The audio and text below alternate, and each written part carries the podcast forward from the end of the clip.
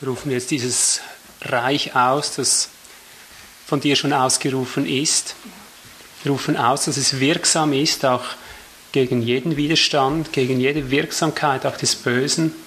Wir rufen den Zerbruch aus über jeder höllischen Macht, wie du gesagt hast, dass du gekommen bist, um all diese Widerstände, all diese Rebellion gegen deinen Namen, gegen dein Reich aufzulösen, aufzureiben und zu beseitigen. Wir proklamieren deinen Durchbruch in unserer Mitte immer wieder neu, der nicht auf unserer Kraft, nicht auf unserem Vermögen, sondern auf dem Deinigen beruht und besteht. Du bist der Anfänger und du bist der Vollender. So erbitte ich jetzt Redegabe, um das Wort, das Geheimnis des Christus auszusprechen, dass es eingepflanzt wird, dass es schöpferisch wird, dass es schöpferische Kraft hat und das Werk im Wort schon geschieht. Dass Aufnahmefähigkeit ist. Bitte nochmals besonders für unsere Geschwister, die jetzt noch gekommen sind, dass sie besonders in deine Ruhe eingehen dürfen, dass sie geschenkterweise vom Wort erfasst werden. Ganz gleich, was vorangegangen ist, Herr, wir rufen Gnade aus, Wirksamkeit über jedem Einzelnen, das hier drin ist. Nicht eines sei ausgeschlossen von der Offenbarung deines Wortes. Herr, wir sind angewiesen, dass du dein Reich baust, dass es als Offenbarung geschieht, nicht als Menschenwort, sondern in der Kraft deines Heiligen Geistes. So geschehe es jetzt in Jesu Namen. Amen. Wir nehmen einfach keine Rücksicht auf Verlust. Ja. Hat der Herr ja auch nicht gemacht. Er hat nicht gesagt, geht hin und betrauert die Toten, hat gesagt, weckt sie auf. Das ist immer das Schöne, dass es mir immer neue Hoffnung gibt. Der Herr hat nicht gesagt, wir sollen uns mit den Problemen rumkämpfen, in dem Sinne hat gesagt, wir sollen sie lösen eben heilen oder eben befreien oder was halt dann Not tut. Das ist einfach die Verheißung, die bleibt. Und besonders, wie wir es ja immer wieder betonen, besonders während Tauffesten spüren wir es ganz deutlich im Geist, was abläuft. Und äh, das sind für uns eigentlich die Siegespaniere, die hier wehen, wenn so alle Schwachheit, wenn du so alles spürst, wenn so alles durch dich durchgeht und du am liebsten im Boden verkriechen möchtest und all diese Dinge, das sind geistliche Wirklichkeiten. Da sehen wir, mit wem wir es zu tun haben. Ich sage immer wieder, wenn, vor allem auch bei Taufen, aber das gilt grundsätzlich für alles, wenn alles so ruhig bleibt, alles so feierliche Stimmung ist, dann ist was faul. Stimmt es einfach nicht. Ja. Es hat es noch nie gegeben, dass bei Tauffesten die Leute nicht durchkämpfen mussten, wie durch Honig hindurch, dass man echt nicht wusste, kommt man überhaupt noch an, wo ist man eigentlich. Ja. Und das ist für uns das, das sicherste Zeichen dafür, dass heute etwas auf dem Plan Gottes steht, das für uns unveränderlichen Charakter hat. Das bleibt. Ja. Es ist natürlich nicht angenehm. Wir sind äh, alle ein bisschen leidensscheu, das ist klar. Wir wollen das lieber ohne. Aber wir werden hoffentlich heute Morgen noch gründlich genug erkennen, dass eben genau das die Dinge sind, die, die, auf die es ankommt letztendlich. Und wenn wir mit diesen Dingen vertraut werden, dann gibt es eigentlich keine Grenzen mehr, dann lässt sich das Reich Gottes nicht mehr bremsen in unserer Mitte. Das Reich lässt sich buchstäblich nur durch uns selber bremsen, nicht durch den Teufel. Das ist ausgeschlossen, weil er hat gesagt, der Teufel, eben, er wird mit seiner ganzen Hölle, mit der ganzen Höllenmacht nicht die Oberhand behalten. Es ist ausgeschlossen. Er hat gesagt, das ist quittiert, also kann nicht er das letzte Hindernis sein. Schon gar nicht die gottlose Welt, an der geht das Reich vorbei, an, wie es auch an aller Falschfrömmigkeit vorbeigeht. Wenn es irgendein Hindernis gibt für das Reich, sind es wir, die Reichsträger, an denen das Reich vorweg gebaut wird, als Erstlingsgnade Gottes. Und darum ist es wichtig, dass wir da hineinkommen, dass wir da hinein lernen, dass wir einfach keine Rücksicht nehmen auf diese Dinge, wenn sie da sind, sondern im Gegenteil lernen zu sehen, so ist es. Jetzt ist das Zeichen, wenn alles sich aufmacht, ist das Zeichen, dass was in Bewegung ist. Wenn du die Geisteswelt buchstäblich spürst, dann geschieht auch etwas da, nicht nur in der Geisteswelt, sondern bis hinein in die sichtbare Welt als Zeugnis. Ich werde über den Text aus Kolosser 2, Vers 12 reden. Das ist für mich ein Vers, der mich betrunken macht, geistlich. Ich bin so ein geistlicher Alkoholiker. Das ist schön, da musst du nicht abstinent sein, da kannst du richtig reinlassen. Und wenn es für mich irgendein ein Wort gibt, das mich betrunken macht, da brauche ich nur einen Schluck davon. Dann ist es dieses. Und zwar ein bestimmtes Wort. Ich werde es dir nachher noch sagen, welches dieses Wort es ist. Vielleicht bist du dann gleich selber betrunken, wenn du es hörst. Das gönne ich jedem. Ja. Ich jedem, der betrunken wird im Geist, weil er die, den Gehalt dessen sieht, was dahinter steht, was da gelesen wird. Denken wir daran, das Wort, das wir haben, ist Gott, ist Gott leibhaftig, in, halt im Buchstaben, aber er ist da. Das Wort war Gott, heißt es. Ja? Und ist nicht eines geworden, es sei durch das Wort. Also erwarten wir, wenn wir es jetzt hören und uns verbinden damit, uns öffnen dafür, dass das nicht nur gehört wird, sondern auch gleich geschieht, was wir hören. Das ist immer das, das Segen des lebendigen Wortes, das Gott uns gibt. Also Kolosser 2, Vers 12. Ja, ich lese nicht mitten aus dem Satz, ich beginne bei Vers 11. In ihm, in Christus, seid ihr auch beschnitten worden mit einer Beschneidung, die nicht mit Händen geschehen ist, sondern im Ausziehen des fleischlichen Leibes in der Beschneidung des Christus. Mit ihm begraben in der Taufe, in ihm auch mit auferweckt durch den Glauben an die wirksame Kraft Gottes, der ihn aus den Toten auferweckt hat durch den Glauben an die wirksame Kraft Gottes wirksam. Du kannst jetzt vielleicht noch nicht viel damit anfangen, aber wenn ich lese, wirksam, Wirksamkeit Gottes, dann bekomme ich schon, wie gesagt, einen geistlichen Rausch. Das ist es doch, was wir brauchen, oder? Wirksamkeit Gottes. Wirksamkeit der Menschen haben wir genug auf alle Seiten. Oder? Da wird gewirkt und gepfuscht und gemacht und ge versucht und geglaubt wie wir es immer wieder sagen, wir, nicht wir sollen mit dem Heiligen Geist daherkommen, sondern der Heilige Geist mit uns. Das ist echter, das ist echter Reich Gottesdienst, wenn der Heilige Geist mit uns daherkommt. Auch heute Morgen, ich sage mal, der Heilige Geist kommt mit uns daher. Er ist es, der uns wirksam in Schwachheiten hineinführt. Er ist es, der uns auch wirksam ins Leben hineinführt durch diese Schwachheiten hindurch. Es ist der wirksame Geist, der das alles veranstaltet. Und wo kein wirksamer Geist ist, sind wir verloren, ist doch wahr. Echt verloren. Ich habe einen Durst, eine Sehnsucht. Herr, sei wirksam. Und zwar so, dass wir nicht nur das in der Schrift lesen, dass wir es erleben, dass es an uns wirkt, dass etwas an uns wirkt. Bevor ich wieder zu diesem Text dann zurückkomme, das ist ja ein, eigentlich ein ganz zentral, zentralster vielleicht Tauftext überhaupt, den wir in der Schrift haben geht es mir darum, halt, wie es manchmal sein muss, eine Gegenüberstellung zu machen, bevor wir uns diesem Text genau zuwenden, was hier genau geschieht in der Taufe, liegt es mir am Herzen vorweg noch einmal zu erwähnen, was mit Taufe nicht geschieht. Was nicht damit gemeint ist, was nicht mit echter biblischer Wassertaufe im Zusammenhang steht, das uns aber oft sehr verwandt ist. Und ich beginne natürlich beim vielleicht verächtlichsten äh, bei der verächtlichsten Misshandlung der Taufe.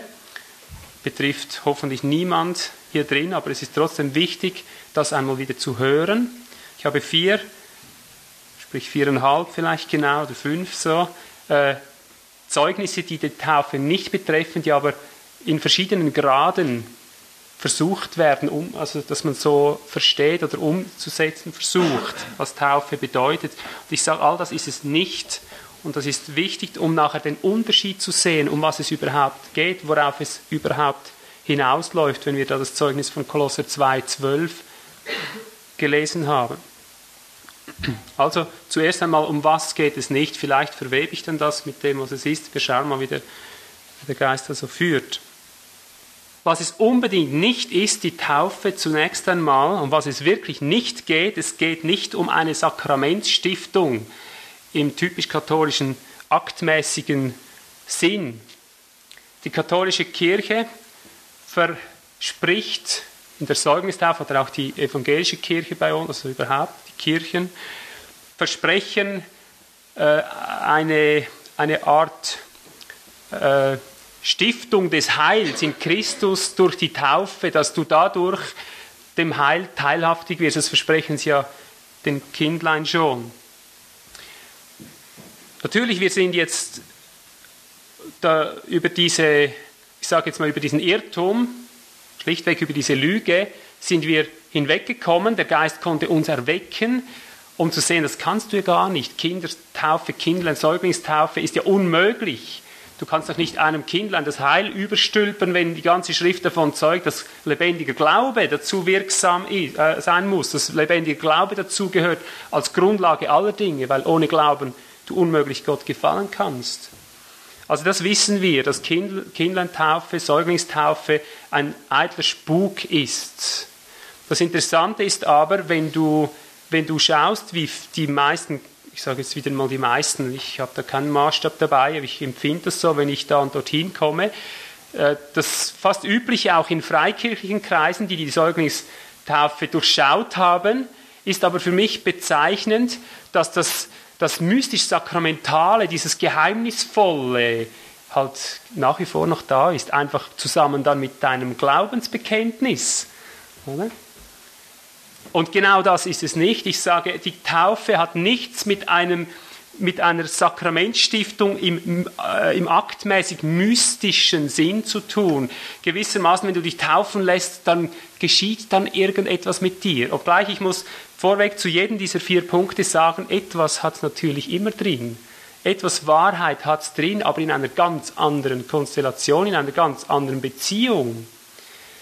Was hier damit gemeint ist, es gibt nicht eine, eine sakramentale, äh, eine äh, aktmäßige Vermittlung irgendeines Heils, das in deine Passivität hineingegeben würde oder einfach weil es an dir verzogen wird, nachher auch ist. Das ist etwas ganz Wichtiges auch wenn du die Taufschulung gehört hast, wenn du das Taufgespräch gehabt hast und alles und gewissermaßen, da wurde abgehakt, das ist in Ordnung, okay, bist, bist in Ordnung. Die Taufe selber und das, was daraus resultieren soll, ist an deine aktive Beteiligung gebunden, nicht nur während dem Taufakt, sondern darüber hinaus. Also musst du verstehen, ganz in der Tiefe, was eigentlich die Taufe dir zu sagen hat, was du hier eigentlich unterschreibst. Du musst hier mitdenken, musst wach sein dafür, musst darin leben, musst darin dich aufhalten. Als ich mich taufen ließ, habe ich genau gewusst, wozu ich mich taufen lasse, was ich jetzt äh, zu erwarten habe oder ja, was nun geschehen soll. Also wenn ich das ein bisschen in einem Art Schlagwort äh, zusammenfassen soll, was der erste Punkt aussagt, die Taufe ist keine geheimnisvolle, also Sakrament heißt ja Geheimnis im Lateinischen, ist das lateinische Wort von Mysterium im Griechischen, also Geheimnis. Es, die Taufe ist kein Geheimnis, keine geheimnisvolle Heilsvermittlung Christi. Die Taufe ist vielmehr eine heilsame Vermittlung des Geheimnisses Christi. Das ist ein bisschen Unterschied, oder? Vielleicht schreibst du das auf. Die Taufe ist keine geheimnisvolle Heilsvermittlung Christi, keine geheimnisvolle Heilsvermittlung Christi, sondern eine heilsame Vermittlung des Geheimnisses Christi. Ich sage es nochmals, die Taufe ist keine geheimnisvolle Heilsvermittlung Christi, so gewissermaßen, da geschieht dann was, geheimnisvoll, du weißt zwar nicht genau was, aber glaubst nur, wenn da. Oder? Taufe ist keine geheimnisvolle Heilsvermittlung Christi, sondern eine heilsame Vermittlung des Geheimnisses Christi. Und damit meine ich, auf heilsame Art wird dir das Geheimnis des Christus hier geoffenbart in der Taufe. Die Taufe ist ein Typus, ein Symbol. Die Taufe ist eine Wirklichkeit, die gespielt wird wie im Alten Testament, oder? Das sind alles geistliche Wirklichkeiten, die durch das Volk Israel gespielt wurden als ganze Völkernation über Jahrhunderte. Das ist heilsame Vermittlung des Christus, nicht geheimnisvolles Mysterium. Das wurde heilsam vermittelt. Sie durchlebten in der Wüste und überall diese Prinzipien, die du heute mit offenen Augen schauen kannst, weil heute alles im unsichtbaren Bereich das Geheimnis ist. Dieses Geheimnis kannst du nur sehen, wenn du Augen dafür bekommst. Und Israel hat es gespielt vor aller Welt, aber die Welt hat es nicht erfasst. Die Finsternis hat das Licht nicht erfasst. Aber wer erfasst es? Diejenigen, die dazu bestimmt sind. Aber die müssen geöffnete Augen dazu bekommen. Und das geschieht eben in der Predigt, das geschieht durch den Heiligen Geist. Wir, die wir bestimmt sind, um in diese Geheimnisse, in das Geheimnis des Christus eingeführt zu werden, wir öffnen uns dafür, dass Gott uns da hineinführt. Und dann zeigt er uns anhand der ganzen alttestamentlichen Geschichte, was eigentlich Heilsames in Christus ist und wie dieser Weg funktioniert, wie diese Zusammenhänge sind.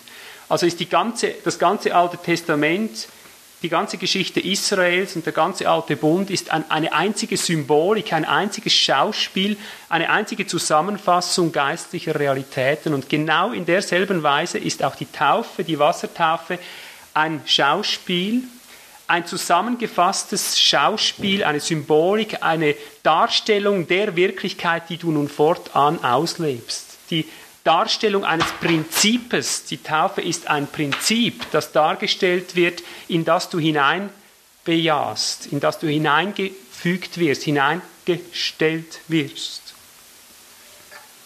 Ich komme nachher auf diese Dinge zurück in der Auslegung und versuche das noch wieder zusammenzuweben. Ich versuche noch zuerst die anderen Punkte loszuwerden, was es nicht ist. Wenn du vielleicht ein bisschen wenn es ein bisschen Hochanspruch ist, gewisse Dinge, die ich sage, lässt es einfach mal liegen, kannst du später nochmal nachhören, wird auf Kassette aufgenommen. Und äh, im Zusammenhang der Botschaft hoffe ich, dass es dann immer mehr aufgeht und funkt, um was es dann geht. Ich komme dann schon noch zum Punkt.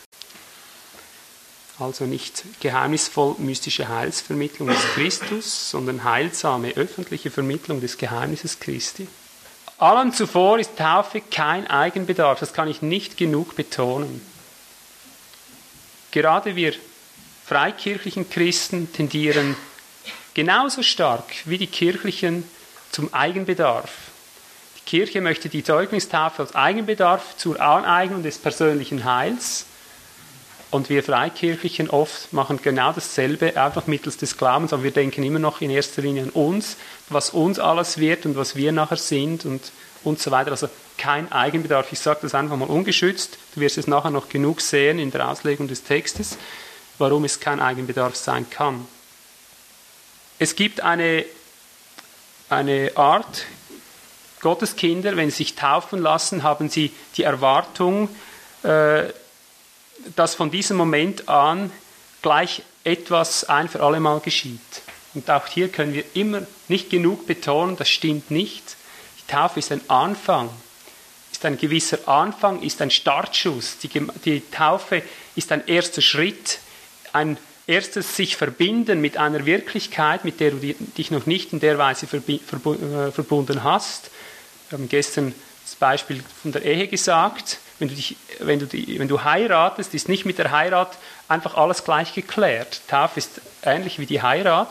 Du bist verlobt jetzt, aber du hast noch keine Rechte, äh, mit dem Partner weiterzugehen. Es sind auch noch keine Pflichten in dem Sinne, aber mit der Heirat äh, wird etwas ganz neu. Und doch ist es nur der erste Schritt, ist nur der Startschuss in neue Dimensionen, in neue Zusammenhänge. Und so glauben viele immer noch, mit der Taufe sei es dann gleich auch geschehen. Die einen erwarten, äh, also erleben die Taufe oder wollen die Taufe wie einen Bund erleben.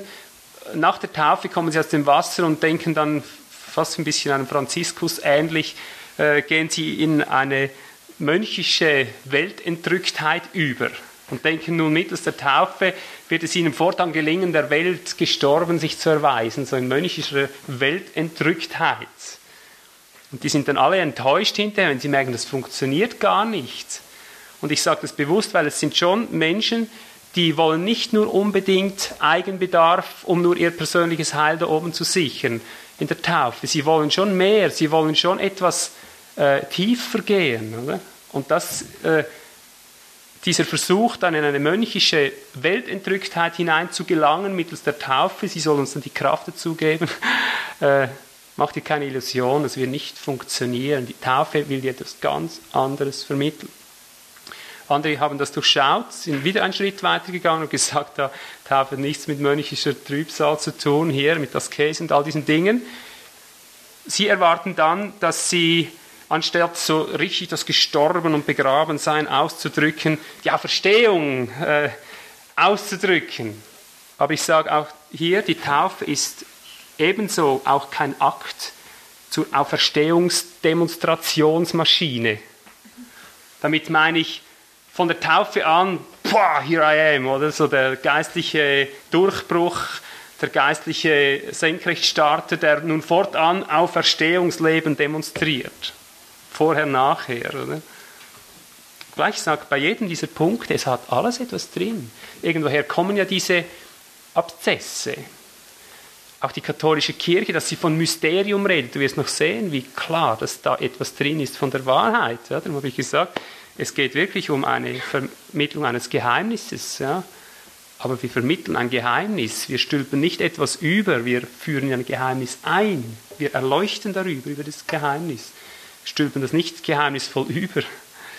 Also jeder dieser Punkte hat tatsächlich etwas mit Taufe gemeinsam, aber nicht in dieser Form.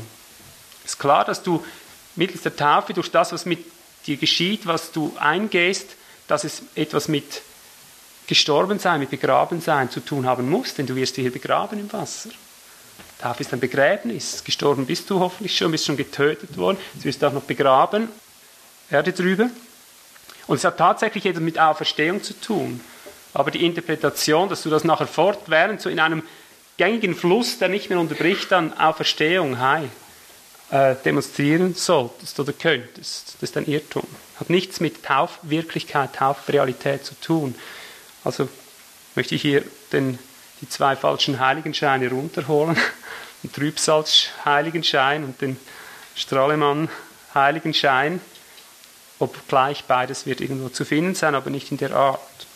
Wenn wir schon tiefer gekommen sind, und ich hoffe, das sind wir auch durch unsere Schulungen, dann wisst ihr ja von dieser Schulung her, uns liegt es immer ganz besonders am Herzen zu betonen, es ist kein Eigenbedarf, und es geht um ihn. Ja, das habt ihr aus dieser Schulung sicher auch deutlich herausgehört, dass es für ihn ist, die Taufe, für ihn. Aber auch hier, das haben auch wieder Fortschrittler erkannt, dass es nicht ums eigene geht, sondern um ihn. Und auch hier gibt es Abszesse. All diese Auswüchse, all diese Auslebens, Auslebungsformen, die so versucht werden, die aber abseits sind, kommen aus einer Wirklichkeit heraus, die verloren gegangen ist, die wie eine, eine, ein schlüpfriger Fisch entschlüpft ist und dann zurückgeblieben ist als eine, eine Art Karikatur. Oder? Für ihn kannst du auch ganz falsch ausleben. Es gibt Menschen, die lassen sich ganz für ihn taufen, weil sie ganz für Christus sich taufen lassen, nicht mehr fürs eigene Heil, sie denken an ihn und sie denken an den Mitmenschen.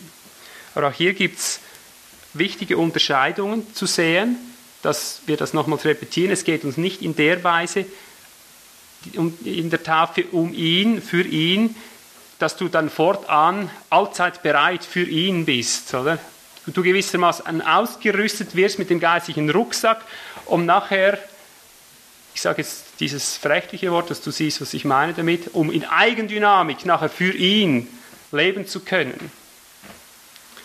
Es gibt noch und noch Christen, die kommen aus dem Wasser, haben sich lange gefreut auf die Taufe.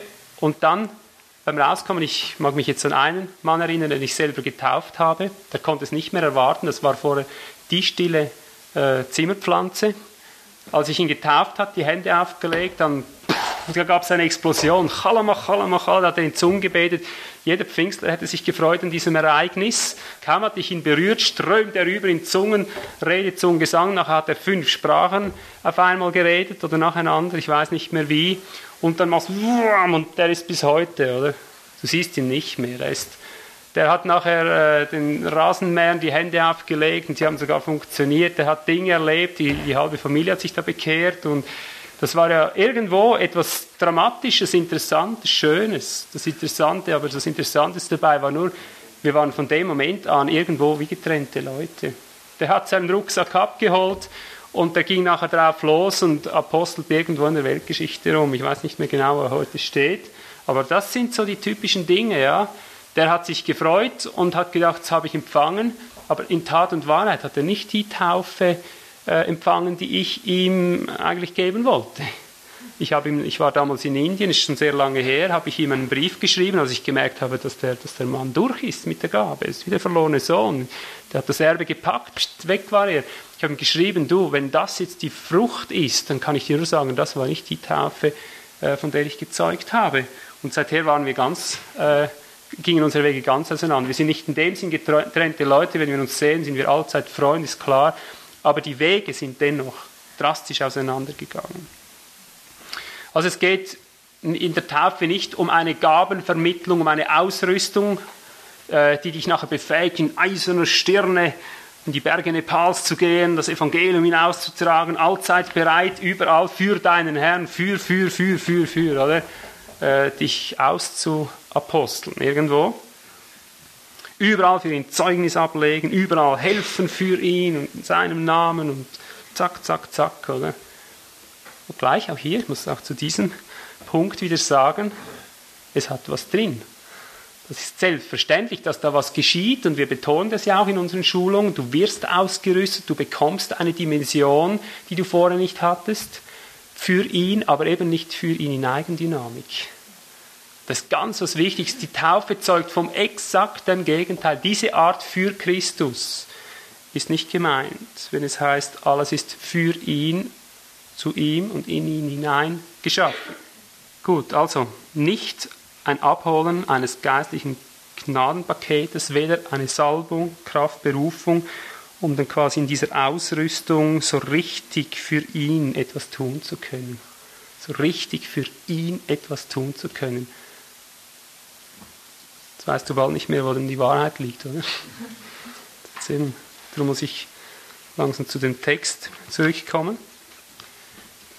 Das Wichtigste heute Morgen ist mir zu betonen, für ihn, ja, aber auf seine Weise. Du sollst gar nichts für ihn tun im Sinne eines Werkes mittels der Taufe.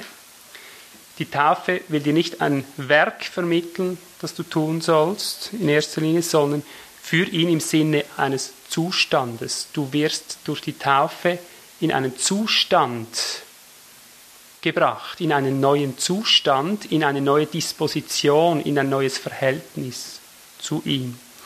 Und jetzt lese ich diesen Text aus Kolosser 1 und dort Verse 16 bis 20. Kolosser 1, Vers 16 bis 20. Denn in ihm ist alles in den Himmeln und auf der Erde geschaffen worden, das Sichtbare und das Unsichtbare, es seien Throne oder Herrschaften oder Gewalten oder Mächte. Alles ist durch ihn und für ihn, du kannst auch übersetzen, hinein in ihn. Alles ist durch ihn und für ihn geschaffen und er ist vor allem und alles besteht durch ihn. Ich lese es noch ein bisschen weiter. Und er ist das Haupt des Leibes der Gemeinde, er ist der Anfang, der Erstgeborene aus den Toten, damit er in allem den Vorrang habe. Denn es gefiel der ganzen Fülle, in ihm zu wohnen und durch ihn alles mit sich zu versöhnen, nachdem er Frieden gemacht hat durch das Blut seines Kreuzes. Ich ziehe den Vers 20 vorweg, bevor ich nochmals oben beginne und setze hier ein wörtlicheres Wort als versöhnen ein, damit du siehst, worauf es hinausläuft, was ich sagen möchte mit dem bisher Gesagten. Dieses Wort, das wir hier durch ihn ist alles äh, mit ihm versöhnt. Dieses Wort kannst du wortwörtlicher so übersetzen, denn es gefiel der ganzen Fülle in ihm zu wohnen und durch ihn alle hinein in sich herab abzuändern. Hörst du das? Ich sage es nochmals. Es hat ihm gefallen, die ganze Fülle in ihm, in Christus wohnen zu lassen und durch ihn, durch Christus alles, also auch dich, der Teufel, alles in sich hinein herab abzuändern. Das Wort versöhnen heißt von oben her etwas abändern. Das ist etwas anderes, oder? Als dieser Versöhnungsbegriff, mit dem wir gewöhnlicherweise leben. Das heißt, alles mit sich herab abzuändern, nachdem er Frieden gemacht hat durch das Blut seines Kreuzes. Also was sage ich hier? Ich sage hier, alles ist für ihn geschaffen, hinein in ihn, heißt es wortwörtlich. Alles ist hinein in ihn geschaffen. Also das für ihn meint nicht deine Aktivität für ihn, sondern dein zur Verfügung stehen für ihn.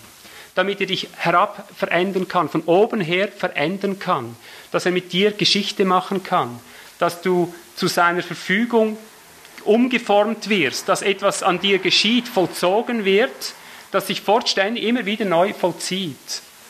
Du wirst für ihn ausgesondert, damit er Hand an dich legt und etwas macht an dir, nachdem er dich vers, äh, vers, wir, gereinigt hat durch sein Blut. Also die Bekehrung, hier wirst du getötet, hier wirst du gereinigt durch sein Blut, in der Taufe wirst du begraben und heraufgenommen, um abgeändert zu werden, versöhnt zu werden, in anderen deutschen Übersetzungen, und zwar eben nachdem Frieden durch das Blut geworden ist. Also niemals Taufe für ihn in dem Sinne, meine Aktivität für ihn, etwas für ihn tun, du sollst gar nichts für ihn tun, du sollst für ihn da sein. Du sollst für das da sein, was er mit dir vorhat. Du sollst für die, die Weggebung, wie sie dir gelegt wurde, wie sie dir in der Taufe demonstriert wird und wurde, sollst dich dafür öffnen, da hinein deine Entscheidung haben, dich zu diesem offenen Geheimnis stellen, bekennen und dich hineinweben lassen. Nun kommen wir zum Ausgangstext wieder zurück. Der ist in Kolosser 2, Vers 12. Schauen wir uns das zusammen an. Ich denke, hier beginnt das jetzt praktisch zu werden. Ich lese diesen Text nochmal. Nachdem wir den fleischlichen Leib abgezogen, abgestreift haben in der Beschneidung des Christus, heißt es, sind wir samt ihm oder mit ihm begraben in der Taufe. In ihm auch mit auferweckt durch den Glauben an die wirksame Kraft Gottes, der ihn aus den Toten auferweckt hat. Ich sage es jetzt nochmals, was ich schon vorher gesagt habe, in der Taufe, hier wird dir ein Startschuss gegeben. Die Taufe ist ein Symbol, könntest auch sagen ein Same, ein Symbol ständig, eines ständig sich wiederholenden Ablaufes. Was du in der Taufe sichtbar darstellst, ist das Programm, das Prinzip, nach dem du fortlaufend nachher gelebt wirst, behandelt wirst, geführt wirst, bearbeitet wirst, herabverändert wirst. Die Taufe beinhaltet das genau, das strukturelle Beispiel, wie es fort und fort nachher mit dir geht. Was erleben wir hier in der Taufe? Zuerst einmal heißt es, du dir wurde der fleischliche Leib abgestreift. Also du wurdest getötet. Hat einer von euch geistig Selbstmord begangen hier drin oder wurdest du getötet? Wer wurde getötet von uns? Ich meine damit, hast du dich einfach von dir aus selber entschieden, ja, ich will jetzt sterben. Nicht, oder? Also gemerkt, das ist schon das erste Geheimnis dieses Prinzips das wirkliche Geheimnis Christi ist, es wird alles an dir vollzogen. Alles, vom ersten bis zum letzten Schritt wird alles an dir vollzogen. Das echte Geheimnis des Christenstandes, des Werdens der Gemeinde, des Werdens des, des Reiches, hat nichts mit deiner Leistung zu tun, sondern mit einem Ereignis, das an dir geschieht. Du wurdest getötet. Und wenn du nicht getötet wurdest, wenn du nicht entweder gefangen wurdest wie ein Fisch, gefunden wie eine Perle, ergriffen einfach von Gott zu seiner Verfügung, wenn du nicht genommen wurdest, nicht getötet wurdest, kannst du auch nicht auferstehen, ist ein falscher Same. Ich habe Leute hier drin gehabt, die haben mich fast unter Tränen, haben sie mich angefleht, haben gesagt, Ivo, wie stirbt man? Wie stirbt man? Drogensüchtige, oder? Die haben ihr Leben nicht losgelassen. Wer sein Leben gewinnen will, der wird es verlieren, sagt der Herr, aber im negativen Sinne. Aber wer es loslässt, der wird es zum ewigen Leben erhalten. Und die, die, die wollten nur ihr eigenes, die wollen nur hierher kommen, um ihre Drogensucht abzustreifen, um all die Konsequenzen, die Ausflüsse der Sünde, die, die Folgen der Sünde loszuwerden. Sie hatten absolut nicht im Sinn, sich irgendwie antasten zu lassen. Und der Geist hat immer an ihnen geworben und wollte sie eigentlich ins Sterben hineinnehmen. Aber sie haben alles abgeriegelt, haben dicht gemacht und, und haben aber immer gespürt, ich komme ich komm nicht zu diesem Auferstehungsleben, das sie da ständig erlebten und bezeugt bekamen. Und da war die verzweifelte Frage, wie, wie stirbt man? Wie stirbt man? Wie stirbt man? Es ging ihnen hundsdreckig, aber sie, sie ließen sich nicht treffen vom Geist. Und ich kann nur die Antwort geben, wenn du, wenn du spürst, du bist ständig ein Leidender, ständig einer, der irgendwo äh, umlagert ist und du würdest eigentlich gerne sterben, um mal verstehen zu können, dann sag ich, lass es doch endlich geschehen. Sträube dich nicht immer gegen diese Sterbeprozesse. Es muss an dir sich ereignen. Du wirst getötet. Du wirst getötet. Und jetzt beginne ich gleich bei diesem Gedanken, beim getötet werden, weil es gehört mit in die Taufe ja hinein. Du kannst nur einen Toten begraben. Was ich hier sage, ist nicht einfach Bezug nehmend auf ein Ereignis zu deiner Bekehrung. Das getötet werden ist ein fortlaufender äh, Prozess, der sich immer wieder ereignet. Wenn du dich taufen lässt, sagst du Ja zu diesem Prinzip, getötet werden. Kein geistiger Selbstmordkandidat, der sich dann schon das Leben, äh, das Leben hingibt, wann es ihm passt. Jesus hat zwar gesagt, ich gebe mein Leben freiwillig. Niemand nimmt es von mir, auch von dir nimmt es niemand. Du wirst es geben, aber töten. Überlass bitte den anderen. Es ist der Herr, der dich tötet. Das klingt jetzt ein bisschen brutal. Es war der Herr, der seinen Knecht schlagen ließ, heißt es doch in Jesaja, oder? Er hat, es hat ihm wohlgefallen, seinen Knecht zu zerschlagen. Und wenn er dazu wählt, ist nicht unsere Sache. Wir sollen es an uns vollziehen lassen. Ich sterbe täglich, sagt Paulus. Ich werde täglich getötet, heißt das. Wir sind geachtet wie Schlachtschafe. Ständig getötet werden. Klingt nicht sehr verlockend. Und doch, das ist der Beginn des Geheimnisses. Bist du offen dafür, ihn ständig getötet zu werden? Natürlich nicht, um nachher eben mönchisches Trübsal zu feiern und fortan wie ein Getöteter dich zu demonstrieren. Das ist nur der Beginn. Hier beginnt das Rad sich zu drehen. Dann heißt es, nachdem du abgestreift wurdest, samt ihm begraben in der Taufe. Also auch begraben. Ich, du kannst mir niemand sagen, dass sich selber begraben hat, vielleicht ein Verrückter, Selbstmörder, der sich in ein Grab stürzt, hat es vielleicht schon gegeben, aber das sind ja keine Normalfälle. Ja. Aber in der Regel begräbt sich niemand selber. Ja. Also du wirst auch begraben. Was geschieht genau in der Taufe? Ich sage dir, ist das Prinzip, was hier geschieht.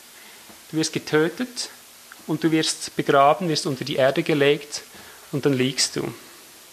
Wie viel kannst du dir hier helfen? Wie viel kann sich ein Begrabener helfen? Das ist ganz etwas Wichtiges, was ich jetzt sage. Ist vielleicht ein bisschen banaler Gedanke vorweg, aber das ist das Prinzip, das gesagt werden muss. Mit der Taufe wird dir etwas verdeutlicht. Du wirst getötet, kannst daran nichts ändern und dann wirst du begraben und dann bist du hier als Toter zunächst einmal. Das heißt, du kommst in einen Zustand der absoluten, hundertprozentigen Unfähigkeit. Denn nie ist einer aus den Toten zurückgekommen, so außer Jesus und außer die, die er auferweckt hat. Aus sich selber ist noch nie, noch nie ein einziger aus den Toten zurückgekommen. Also mit dem Begrabenwerden, mit dem getötet und begraben werden, ist die höchste Stufe deiner Untätigkeit, einer Unfähigkeit, besser gesagt, nicht Untätigkeit, einer Unfähigkeit angesprochen, die so absolut ist, wie es gar nichts anderes geben kann. Tod ist die höchste Stufe deiner Unfähigkeit. Du kannst dir hier selber nicht helfen. Kennst du diesen Zustand? Getötet werden. Das ist etwas, das sich täglich vollzieht. Du kennst diesen Zustand, getötet werden und dann begraben liegen und diese absolute Ohnmacht. Und hier beginnt eben dieses Evangelium samt ihm begraben in der Taufe und dann heißt es aber in ihm. In ihm, oder jetzt in ihr könntest du auch übersetzen, wie es die alte Elberfelde gemacht hat, aber ich bleibe mal bei ihm. In ihm auch mit auferweckt. Und zwar nicht vollautomatisch sondern eben da kommt ein geistlicher Rausch zu tragen, durch den Glauben an die wirksame Kraft Gottes, der ihn aus den Toten auferweckt hat. Siehst du hier das Evangelium? Du liegst hier absolut flach, du weißt und erlebst, du kannst dir hier selber nicht mehr helfen, du kommst aus dieser, diesem Todesreich nicht heraus. Und du sollst dir auch nicht helfen. Und genau hier sind die Ungetauften, die Weltmeister. Sie wollen sich hier immer selber helfen. Sie wollen diesen Zustand in eigener Kraft verändern. Sie versuchen, die Hölle heraufzuklettern, das Totenreich heraufzuklettern, aus dem Grab zu steigen. Sie strengen sich mit allen Mühen an. Alle Fantasie raffen sie zusammen. Sie argumentieren wie der reiche Mann, der in der Hölle gelandet ist und diskutieren mit Vater Abraham über, über alles, über Gott und die Welt. Und es gibt kein Zurück. Und sie hören nicht auf, sich anzustrengen, sie wollen da raus und je mehr sie sich anstrengen, desto schlimmer wird es mit ihnen. Ich kenne Menschen, die gehen seit Jahr und Tag von einem Tod zum anderen, aber sie verstehen nicht. Siehst du, und genau hier in, in der Taufe wird dir das Prinzip des Lebensrades, das Prinzip des, der äh, Umwandlung in die göttliche Natur vor Augen gestellt. Das unterschreibst du. Zu dem gibst du deine Bereitschaft. Wenn du da liegst, wenn du in diesen Tod hineingenommen wirst, dann versuchst du dir nicht mit einem Versuch, dir selber zu helfen. Du versuchst dich nicht da frei zu strammeln, dich frei zu schütteln, wie ein Simson seine Ketten abschüttelt. Du tust gar nichts anderes, als dir etwas zufließen lassen. Das kommt hier im Deutschen leider noch nicht ganz so durch, aber ich behalte es mal so, weil es ist genug ausreichend im Deutschen sichtbar. Du tust nichts anderes, als du glaubst an die wirksame Kraft Gottes. Du harrst auf die wirksame Kraft Gottes, die diesen Todeszustand nicht nur auflöst, dass du wieder normal weiterspazierst, wie bevor du da reingelegt wurdest. Du, du erwartest, du harrst der wirksamen Kraft Gottes, die dich aus dem Grab herausreißt, und zwar nicht als das alte Samenkorn, sondern in der Neuheit des Auferstehungslebens, Auferstehungsgehalt,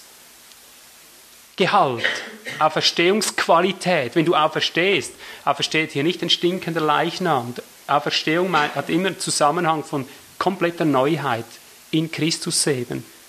Es ist teilhaftig werden tiefer der göttlichen Natur tiefer, der, des Wesens Christi mit jeder Auferstehung, ist, ist das in ganz unmittelbar, untrennbarer Beziehung und Verbindung. Die wirksame Kraft Gottes ist nicht eine leere Zusage oder irgendeine Zusage, die mal diesem, vielleicht jenem gilt, aber nicht allen. Gott sagt, jeder, der, die wirksam, also der hier gestorben, getötet und begraben wurde, jeder, der hier die wirksame Kraft Gottes erwartet, wird sie erlangen. Und besonders schön für mich ist, äh, dass hier auch nochmals im Griechischen etwas hervorkommt, das uns verrät, dass selbst dieses Glauben an die wirksame Kraft Gottes kein Eigenverdienst ist. Denn es gibt ja auch Christen, die strengen sich dann an zu glauben an die wirksame Kraft Gottes. Ja? Und sie vermögen es nicht. Ich sage, du sollst gar nichts für ihn tun. Du sollst gar nichts versuchen aus dir selbst. Du sollst es an dir geschehen lassen. Denn wortwörtlich heißt es, in ihm auch mit auferweckt, durch den Glauben der wirksamen Kraft Gottes. Durch den Glauben der wirksamen Kraft Gottes. Ich sage dir, wie es ist. Jedem, der in Christus getötet und begraben wurde, fließt eine Wirksamkeit des Glaubens entgegen, wenn er sich ständig um alles sorgt. Wenn er nicht ständig strampelt, merkt er das. Wenn er mit dem Prinzip vertraut worden ist, dass man getötet werden kann oder muss und dass man sich geschehen lässt, einfach offen ist für das, was jetzt geschieht. Jeder, der hier stillhält, der wird spüren, dass eine wirksame Kraft des Glaubens in ihn hineinkommt, der ihn befähigt, die Wirksamkeit zu sehen, der ihn aus dem Toten herausgeführt hat und der auch dich aus dem Toten herausführt. Kommt ihr mit? Das ist für mich Evangelium pur. Unser ständiges Abracken, unser ständiges Versuchen, etwas in den Griff zu kriegen, irgendwo durchzukommen, ist das wesentliche Hindernis auf unserem Weg, dass der Geist der Wirksamkeit nicht wirksam wird an uns, weil wir so mit uns selber und unserer Rettung beschäftigt sind, dass wir uns nicht retten lassen. Wie ein Ertrinkender, der nicht in der Lage ist, sich retten zu lassen, weil er den, den Retter runterzieht, anstatt mit dem Retter raufzukommen. Das ist der einzige Grund, warum Gott, der göttliche Rettungsschwimmer, uns oft an äh, dem Ersaufen nahe kommen lässt, bis wir uns nicht mehr wehren können. So rettest du nämlich einen Ertrinkenden. Ja? Normalfall weil er sich so lange selber helfen will. Und wenn du nahe kommst, reißt er dich runter. Aber wenn er schon so viel Wasser geschluckt hat und schon so, so elend geworden ist, dass er sich kaum mehr bewegen kann, kannst du ihn im Schopf packen und kannst ihn endlich retten. Also retten, retten lassen hat mit hinhalten zu tun. Aber was ich hier sagen möchte, mit der Taufe, was mit dem Anfang des Glaubens geschehen ist, prinzipiell, dass du dem alten Leben getötet wurdest dass du hier begraben wirst und der Auferstehung eben harrst, durch den Glauben, den er in dir wirksam werden lässt, indem du vertraust auf die wirksame Kraft, die dich daraus bringt, mit dem, was du heute hier symbolisch an dir vollziehen lässt, unterschreibst du, der Sinn der Taufe ist, dass du dieses Prinzip unterschreibst, dass du ein Ja dazu hast, dass das die Wege Gottes sind, die sich nicht, nicht in einem einmaligen Akt bei der Bekehrung und vielleicht bei einem zweiten bei der Taufe vollstrecken, sondern das ist das Prinzip aller Dinge, die da werden sollen, in dir, in, im Geist, in der Gemeinde, in der Welt. Ich kann dir sagen, ich habe Tausende von solchen Prozessen hinter mir. Tausende, nicht Hunderte. Wahrscheinlich eher Zehntausende als Tausende, aber ich sage mal Tausende, um nicht zu übertreiben. Ich habe Tausende solcher Momente hinter mir, da ich spüre, es geht nicht mehr. Es ist jeder Dienst. Wenn irgend je etwas gewirkt wurde, das Kraft hatte, etwas Geistliches zu erschließen, auf irgendeine Weise, und wenn es nur ein Satz ist, wenn es nur ein Korn ist, das hat den Preis des Getötetwerdens, des Auferstehens erfordert. Ich sage dir das Geheimnis, es gibt nicht eine geistliche Veränderung. Es gibt keinen einzigen, aber nicht einen geistlichen Fortschritt, der nicht aufgrund dieses Prinzips, Prinzips erlangt wird. Es ist nur und ausschließlich dieser Weg. Auch wenn die ganze pfingstlerisch-charismatische Bewegung heute einen anderen Verwirklichungsweg sucht, um geistlich fortzuschreiten, um irgendwelche himmlischen Dinge sich anzueignen, es gibt nur diesen Weg und wer etwas anderes behauptet, ist ein dramatischer Lügner. Und die Christenheit unternimmt alle Actions, sie unternimmt alles, um dieser Realität auszuweichen, weil es ist unangenehm. Und doch sage ich für mich, es gibt je länger, desto mehr, nichts Herrlicheres mehr, wenn du mal siehst, äh, es geschieht ja das Sterben um des Auferstehens willen. Ne? Um der Auferstehung willen. Wir sterben um des Lebens willen, wir leben nicht um des Sterbens willen. Aber die Christen tun immer wieder so, als wäre es so. Und sie, all diese Irrlehren, diese Punkte 1 bis 4 oder 4,5 dort, die ich erwähnt habe, sind alles Versuche, aus dem auszusteigen, was uns eigentlich vermittelt wurde.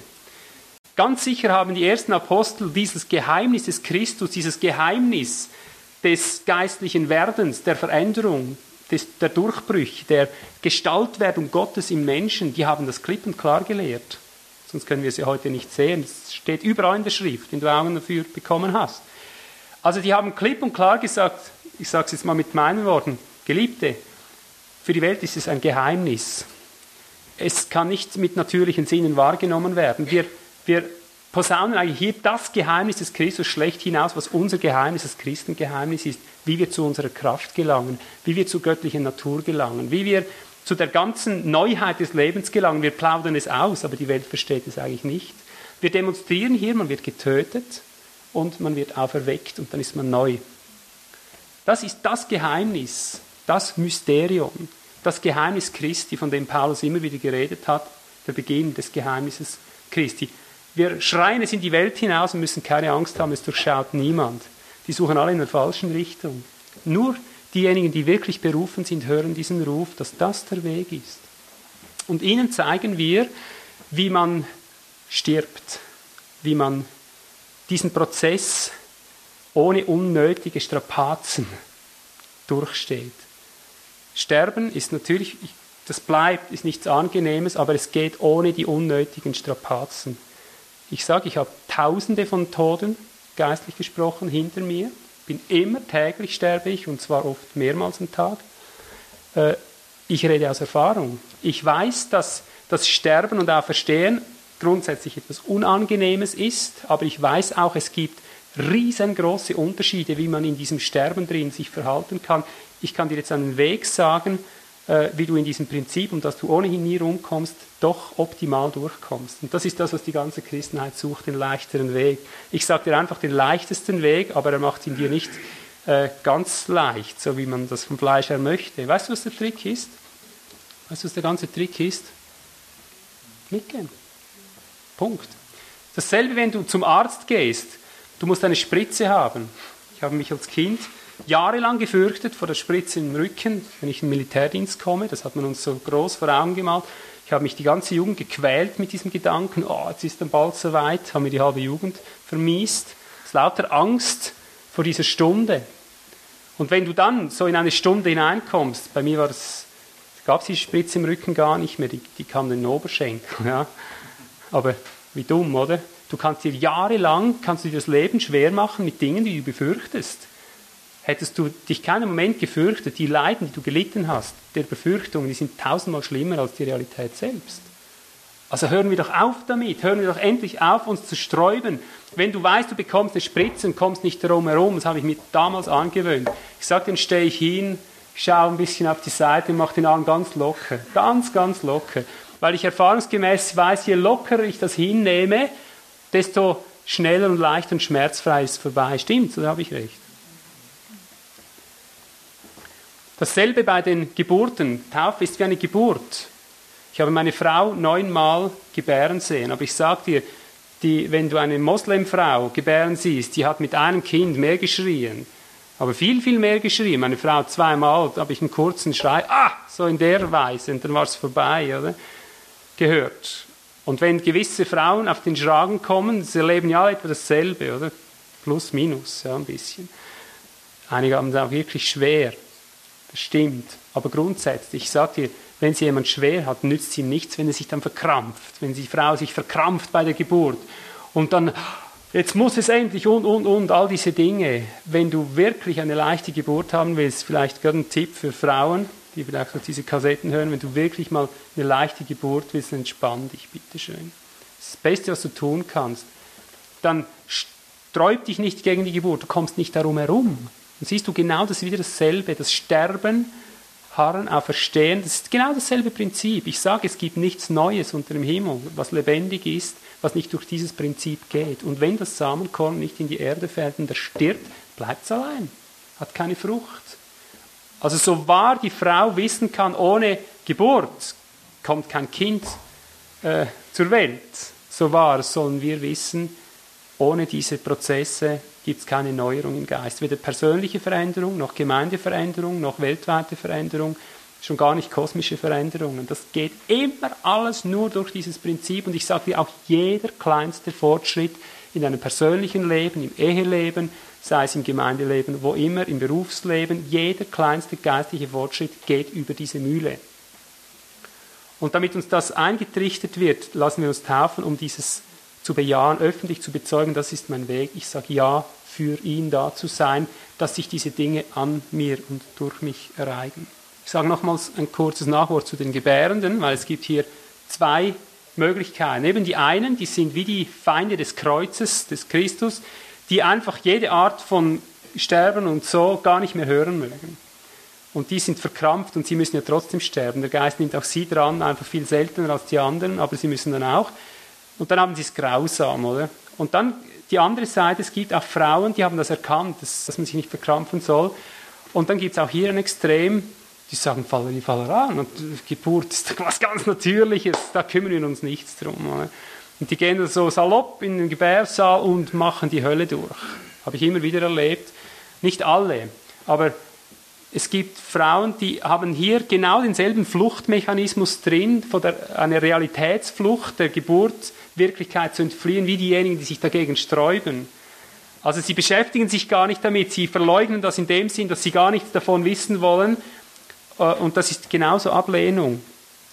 Und auch das habe ich immer und immer wieder erfahren, Frauen, die so Realitätsflucht beginnen, so im überschauenden Sinn, im, ja, ja, das hat doch keinen Wert, das ist doch ganz was Natürliches und so, äh, die haben es oft genauso schwer wie die anderen, manchmal vielleicht sogar noch schwerer.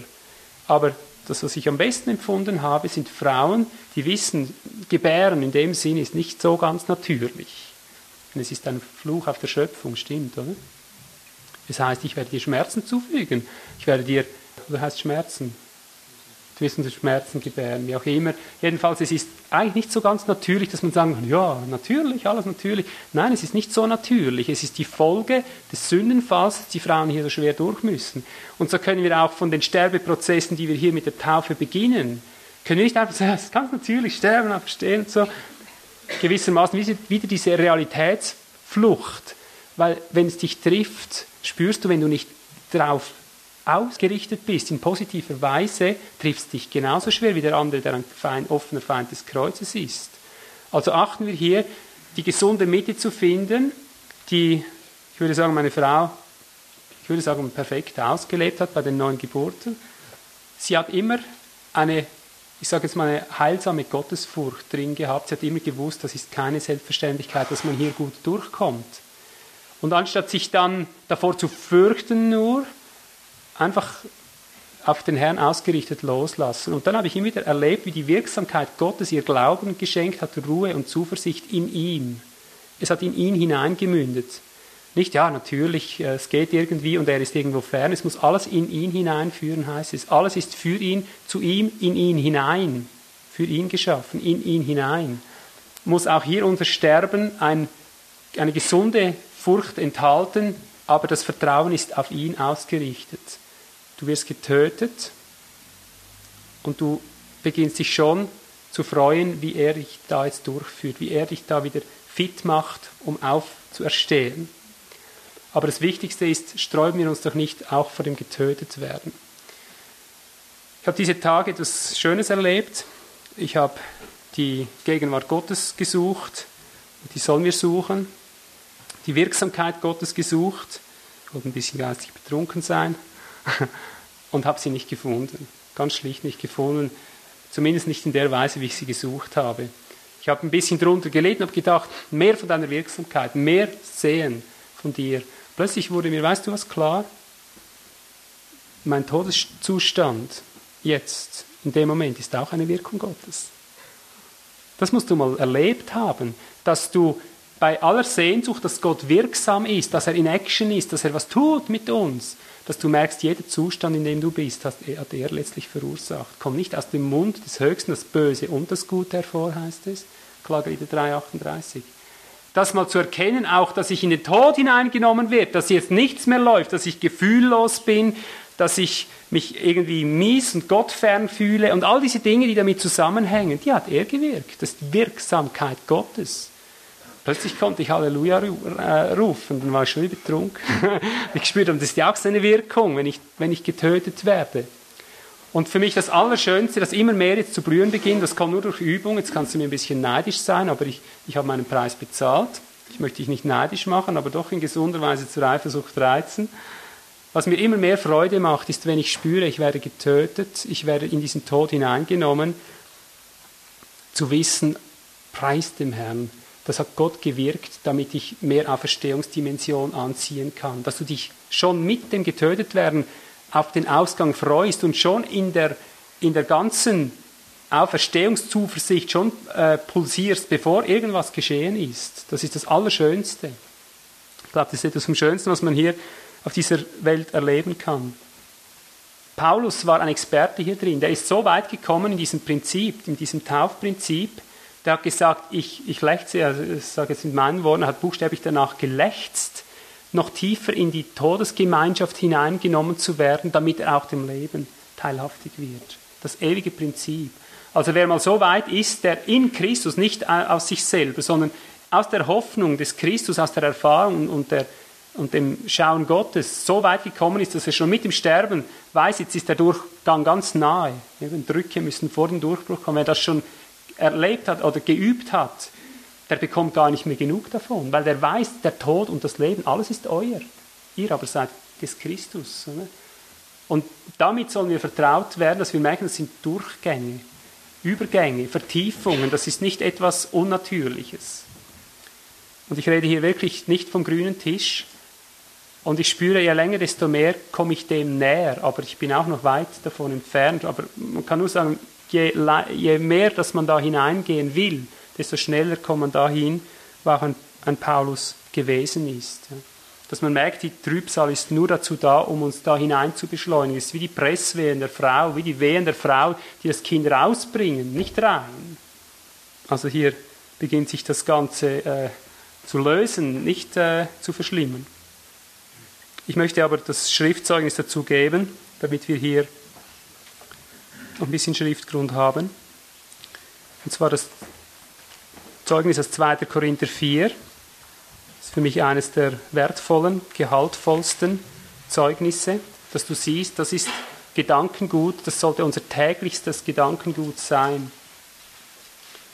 Und das bringst du mit der Taufe als Startschuss, als Einsteigen in diese Grundlinie willentlich zum Ausdruck, sagst Ja zu diesem Weg. Nicht Ja zum Sterben, sondern Ja zum Sterben und Auferstehen. Da heißt es, alle Zeit, 2. Korinther 14, alle Zeit das Sterben Jesu im Leib umhertragend, damit auch das Leben Jesu in oder an unserem Leib offenbar werde. Denn ständig, ständig werden wir, die Lebenden, hinein in den Tod überliefert, um Jesu willen, damit auch das Leben Jesu an unserem sterblichen Fleisch offenbar werde. Folglich wirkt der Tod in uns, das Leben aber in euch. Du kannst dir diese Verse nie genug merken. Paulus sagt ständig, ständig, ständig werden wir wieder diesem Tod übergeben. Und viele lassen sich taufen mit der Hoffnung, so, jetzt auferstehe ich und ist der ganze Spuk vorbei, jetzt lebe ich. Nein, du sagst Ja für einen ständigen Wiederholung, eine ständige Wiederholung, dass dieses Rad sich zu drehen beginnt. Und mit jedem Mal, wo du durch bist, bist du ein Stück gereift, ein Stück herrlicher. Aber das musst du wissen, dass du dazu berufen bist. Nach Apostelgeschichte 14, 22 heißt es, zu allen Jüngern sagt, sagen dort die Apostel, wir müssen, sie haben sie ermutigt, wir müssen, nicht wir können. Oder? Wir müssen durch viele Drangsale, Drängnisse hineingehen ins Reich Gottes. Apostelgeschichte 14, 22. Du kannst froh sein, wenn du kein Apostel bist. Man kann pauschal sagen, je apostolischer, desto bedrängter. Paulus sagt über sich über, als Apostel oder überhaupt über den Aposteln, 1. Korinther 4, 9, sagt etwas ganz Verrücktes und das ist aber ein Stück weit auch unser aller Los. 1. Korinther 4, Vers 9 geht es so weit, dass er sagt, mir scheint, Gott hat uns, die Apostel, als die letzten, oder kannst du sagen, die allerletzten hingestellt, nicht wie gewisse übersetzen als die letzten Apostel, als wären es die letzten gewesen. Das ist eine Lüge. Aber er sagt, Gott hat uns Apostel als die letzten hingestellt, wie zum Tod bestimmt, also wie wenn es nur noch um den Tod ginge, nicht mehr ums Leben. Denn wir sind der Welt ein Schauspiel geworden, sowohl Engeln als Menschen. Wir sind Narren um Christi willen geworden und so weiter. Also hier sagt er, wir sind ein einziges Schauspiel geworden vor Menschen und vor Engeln. Wie zum Tod bestimmt. Also er, es geht da so weit, dass er den Eindruck hat, ich sterbe mehr, als dass ich lebe. Und doch, sie sind von Auferstehung zu Auferstehung gegangen, von Herrlichkeit zu Herrlichkeit. Und das Schöne darin, sie haben sich nie selber geholfen. Paulus konnte sagen, dass sie nichts haben und doch alles besitzen immer gelassen auf die wirksame Kraft ausgerichtet, die da herausführt, die das umgestaltet, die, das erneuert. Und wenn du das als Schlüssel nicht mitnimmst, hast du ein gequältes Leben. Wenn du das nicht als Schlüssel mitnimmst, dieses Wissen, es ist die wirksame Kraft, die das verändert, nicht du selber, bist du ein furchtbares Opfer. Mit der Taufe in Matthäus 4, Taufe des Herrn, siehst du, wie dieses Prinzip nachher an dir arbeitet, worauf hinaus das Ganze geht. Man kann dieses Kapitel natürlich reichhaltig verschieden auslegen, aber diese drei Versuchungen, die hier als Abschluss einer 40-tägigen Versuchung genannt werden, diese demonstrieren symbolisch, was der Inhalt dieses Sterbens ist, dass du ständig durchgehst. Alles, was du hier erlebst, zeigt dir, dass Gott in der Taufe beginnt, dein Eigenwerk, deine eigene Bemühung abzuschließen. Zunächst im Vers 3 wurde er versucht vom Widersacher, dass er sagt, wenn du Gottes Sohn bist, so sprich, dass diese Steine Brot werden. Das ist der erste Typus, die Selbsthilfe, das eigenmächtige sich erhalten wollen. Immer dieses selber sich erhalten wollen, sich selber helfen, sich selber versorgen wollen. Gott möchte mit der Taufe abschließen mit aller eigenen Frömmigkeit. Er will es tun durch seine wirksame Kraft. Jesus sagt, vergiss es.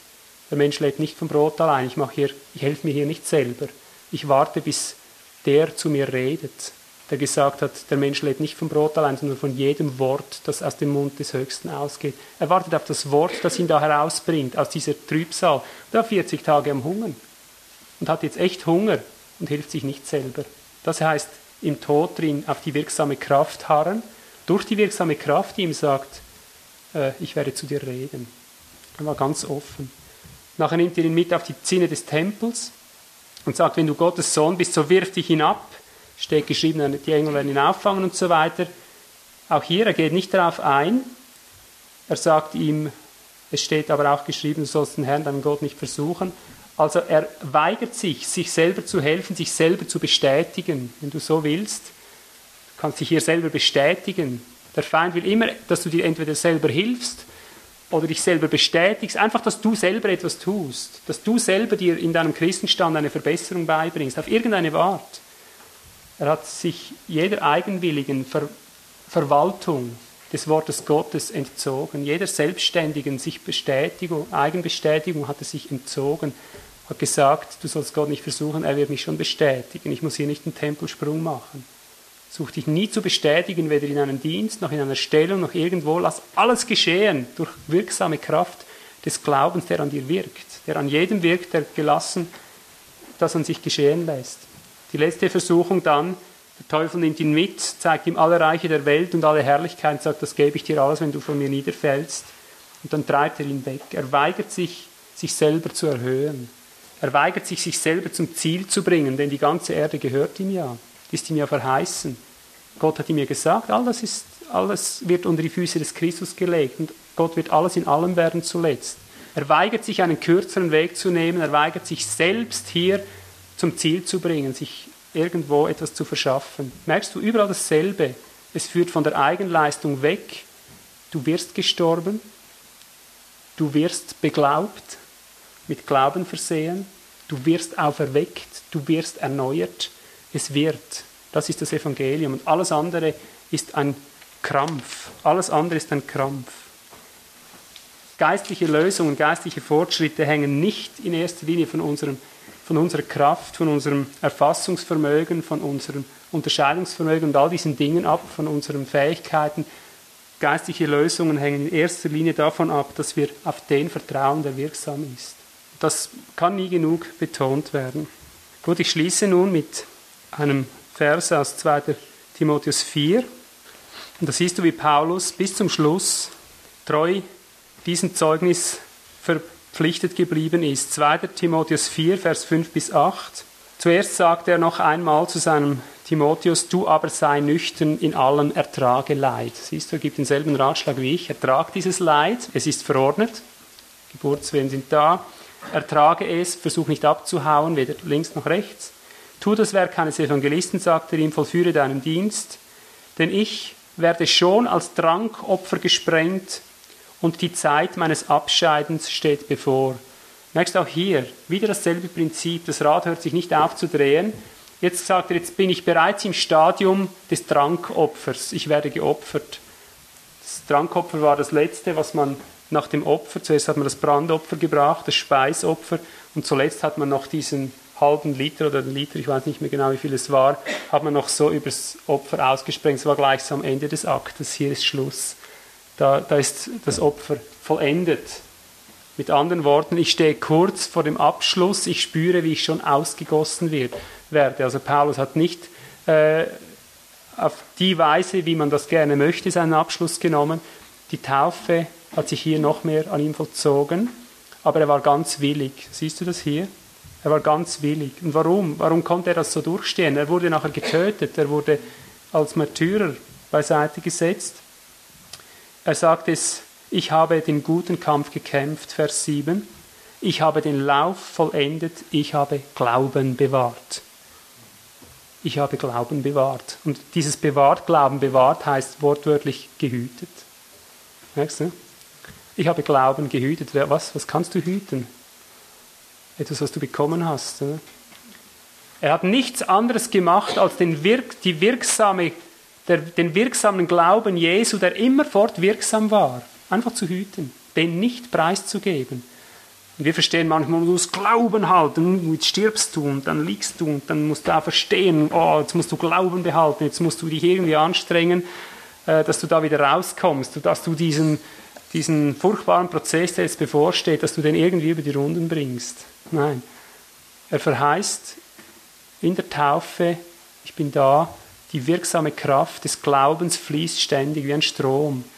Und er hat diesen Strom gehütet, er hat ihn, den nicht nehmen lassen. Wenn immer er da hineingeführt wurde, hat er den gehütet wie seinen Augapfel, hat sich den nicht nehmen lassen, blieb entspannt im Aufblick und dann wurde er wirksam. Und dann hat er gespürt, aha, das, das Gefühl kenne ich tausendfach, wenn du plötzlich spürst, aha, jetzt, jetzt, jetzt, jetzt Jetzt kommt der Geist, jetzt übernimmt die Auferstehungsdimension und dann führst du es hinaus. Manchmal früher, manchmal später, je nach Situation. Ich habe eine Formel diesbezüglich, äh, eine ganz einfache Merkformel.